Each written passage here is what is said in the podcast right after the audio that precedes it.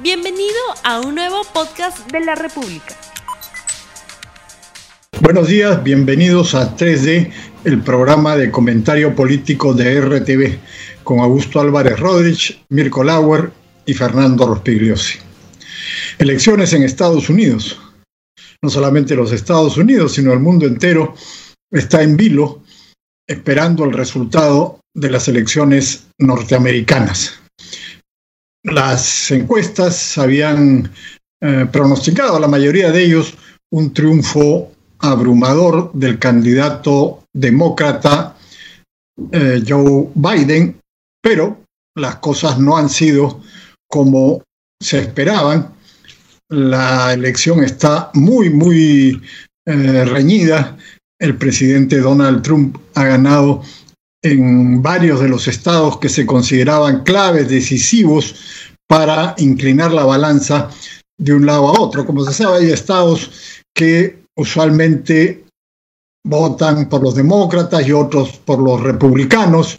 Eh, California y Nueva York, por ejemplo, votan casi siempre por los demócratas. Hay otros estados que usualmente votan por los republicanos.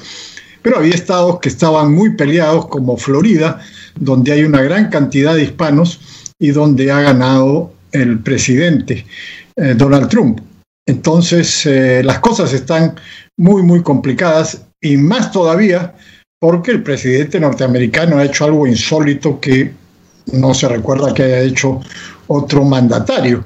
Ha salido a decir que él ya ganó las elecciones y que paren el conteo y que hay fraude que le están haciendo y que esto va a ir hasta la Corte Suprema y cosas de ese estilo, que, digamos, si la dijera Martín Vizcarra no nos sorprendería, pero que la diga un presidente norteamericano, bueno, ya la cosa está mostrando que la situación allá eh, es bastante complicada. ¿Qué opinan, señores? Bueno, eh, mi, mi primera opinión es que si, si Donald Trump quiere suspender el conteo ¿no es cierto?, tan temprano en el día, algo sabe, ¿no es cierto?, algo parece estar temiendo.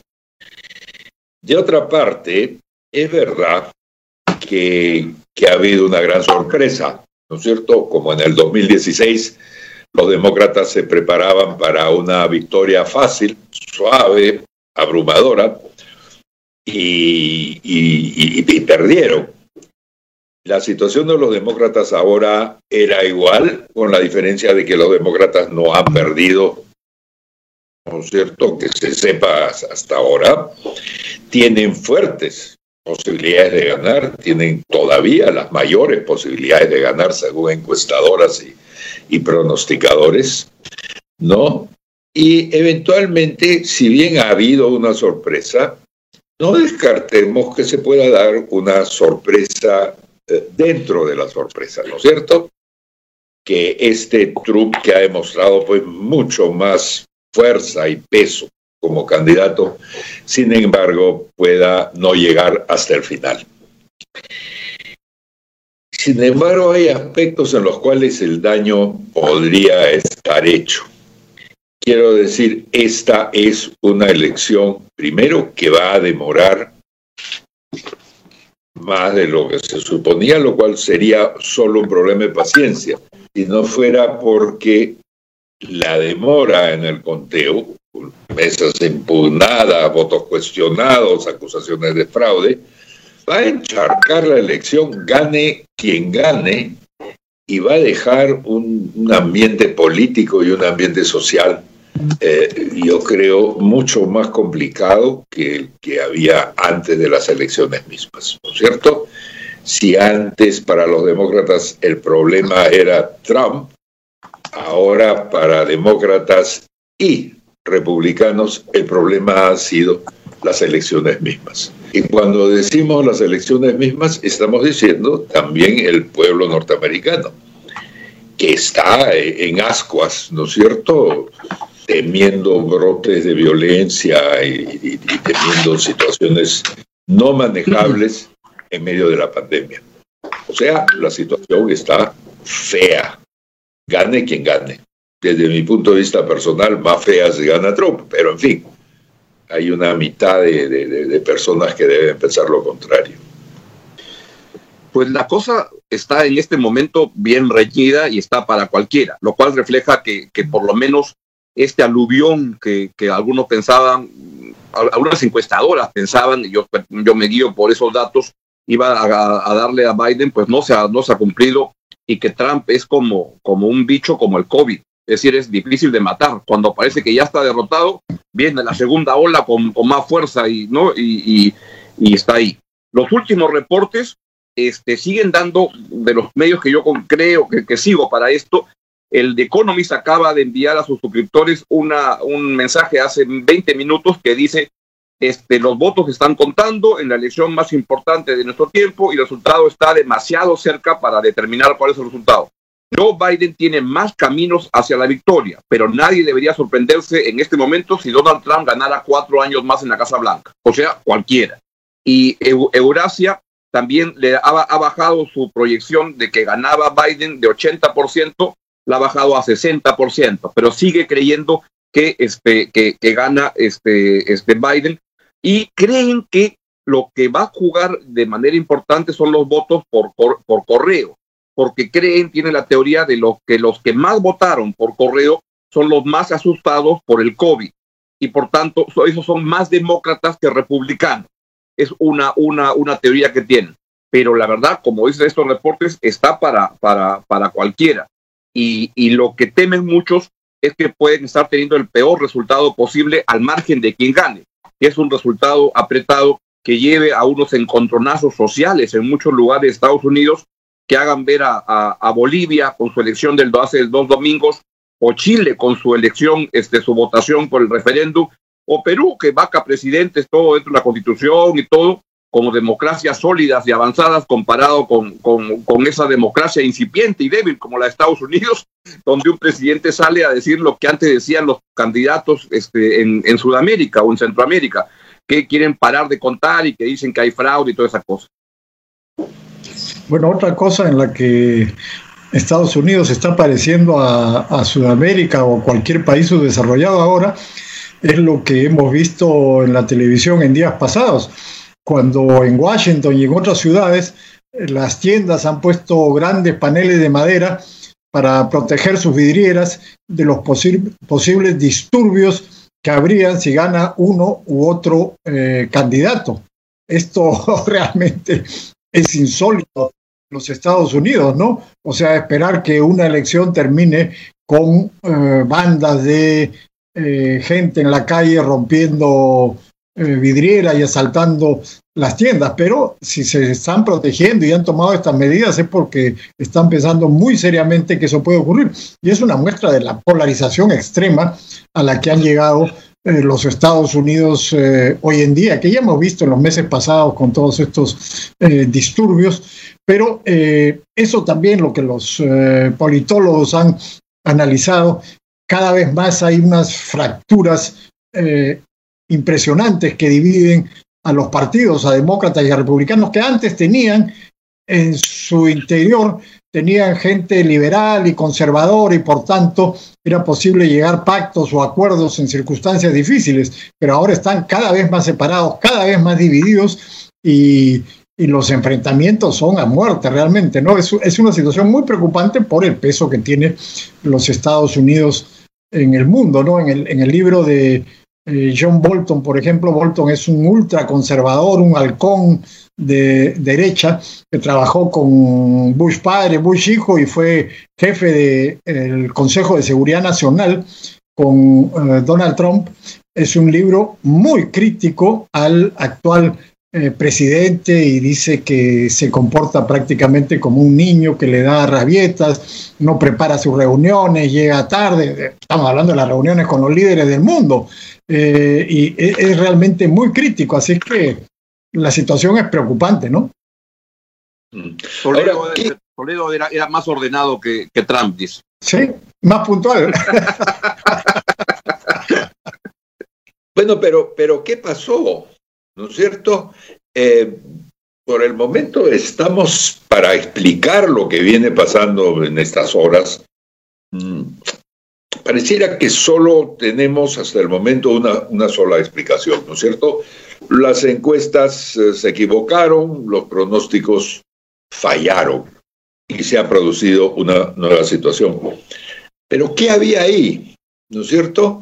Quizá tenemos que volver a, a la explicación del, propio Trump, ¿no es cierto? El bando trumpista venía diciendo que existe un voto tímido pro-Trump en el electorado norteamericano. Y la idea detrás de esto era que por ser Trump, como Fernando acaba de describirlo, ¿no es cierto? No era tan fácil declararse a su favor. Eso lo hemos visto en otros casos una especie de voto tímido en el sentido de un voto oculto que no se atreve a decir el nombre de su, de su preferencia. Trump mencionó este aspecto varias veces y confió mucho en él y pareciera que eso en efecto se, se está produciendo. Y no tanto como un voto que haya volteado las cosas, sino el voto de Trump ha sido un voto que ha demostrado ser más fuerte de lo que era en lugares donde ya era fuerte o lugares donde ya tenía posibilidad de ganar, de pronto, para seguir con la metáfora viral, ¿no es cierto? Ha infectado todo el, el tema de la campaña y ha avanzado hacia formas de victoria que, que, que ya hemos visto. Esto es lo que ha pasado. Da la impresión de que es una es una um, explicación razonable a partir de la cual uno puede pensar. Porque la otra, que por el camino los votantes de, de, Biden en un momento hayan recapacitado y dicho, no, mejor este señor que es muy mayor y que no lo conocemos tanto, mejor nos quedamos con el malo conocido. ¿No es cierto? Y que esta hipótesis del malo conocido sería la, la, la, segunda, la segunda con la, que, con la que nos tendríamos que quedar. Son dos hipótesis. Yo me imagino que empezarán a aparecer algunas más, sobre todo eh, una tercera, que es la comparación con el 2016, ¿no es cierto? Que hay un voto de los Estados Unidos profundo, hay un voto muy a la derecha, hay un voto populista, vamos, ¿no es cierto?, con, una actitud de rechazo a lo que llaman las élites políticas y sociales, y que este voto, que nunca fue débil para Trump, ¿no es cierto?, en las elecciones efectivamente sale y se manifiesta. Y para quienes uh, han seguido con simpatía uh, la trayectoria de Biden, la idea de que tanta gente saliera a votar, el famoso turnout norteamericano, gente que se quede en su casa tomando Coca-Cola, ¿no es cierto? Y que de pronto decide que hay que salir a votar.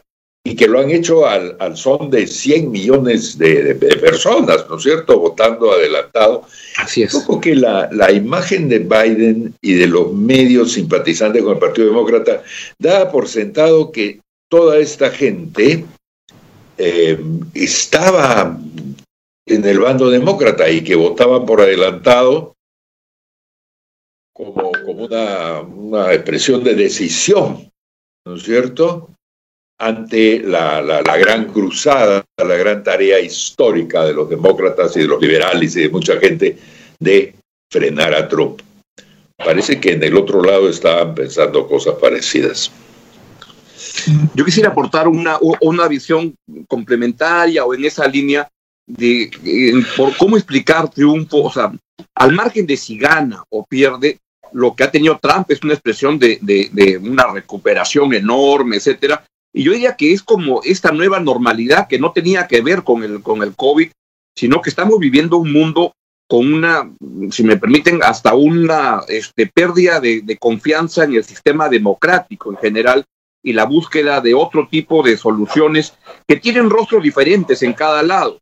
Este, de repente fue Fujimori en el Perú en un momento, Boris Johnson por allá, Trump por, en Estados Unidos, y uno va viendo reacciones de derecha, izquierda, pero que hay como una pérdida de desconfianza en el sistema en general Y, y por eso sospecho que la película The Joker tuvo tanto éxito, porque es una, es una, este, vivimos un momento en el cual Fukuyama se equivocó, parece que mucho, porque, porque es un mundo que está en rebeldía, en desconfianza, en ira, y vamos a ver expresiones como estas este, en el plano político, pero con respuestas sociales de, mucho, de mucha frustración, desconfianza con el sistema en general y que tiene desfogues de derecha, de izquierda, pero autoritarios y ese tipo de, de, de respuestas, creo.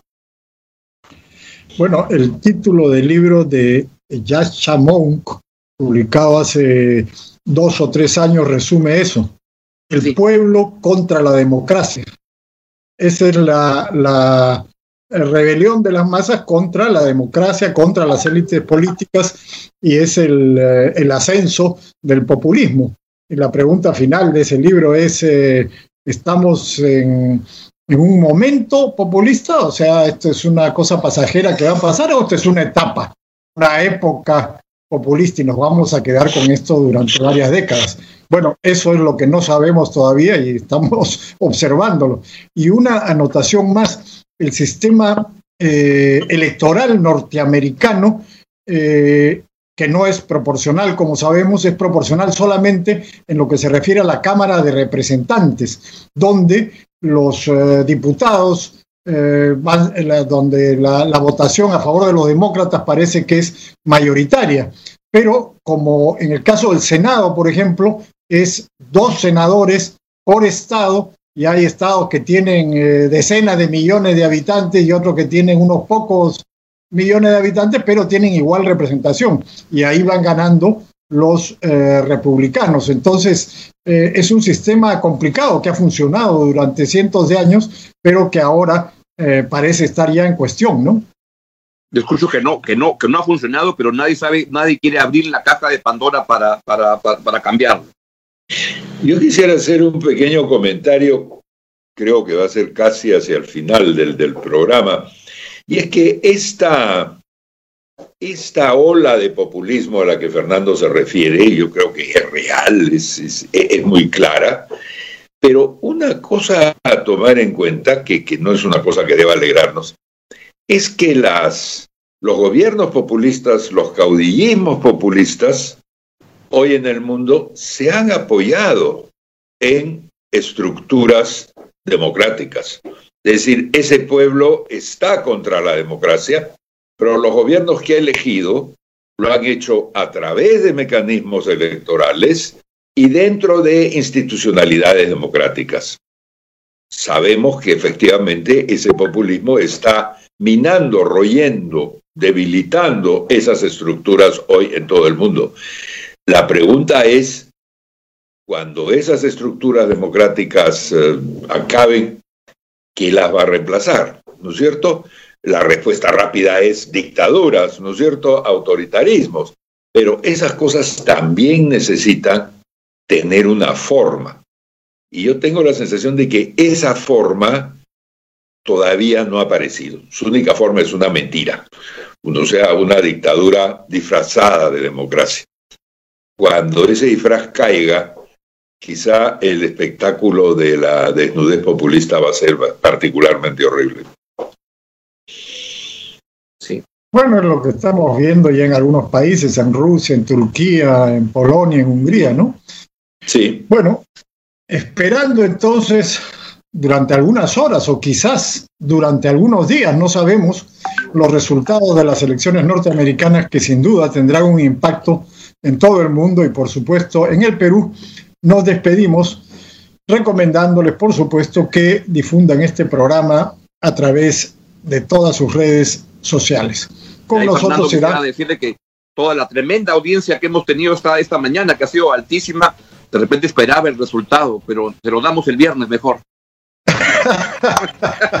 el viernes a las ocho y media, Augusto Álvarez ha prometido, pase lo que pase y cueste lo que cueste, el resultado de las elecciones norteamericanas. No olvides suscribirte para que sigas escuchando más episodios de este podcast.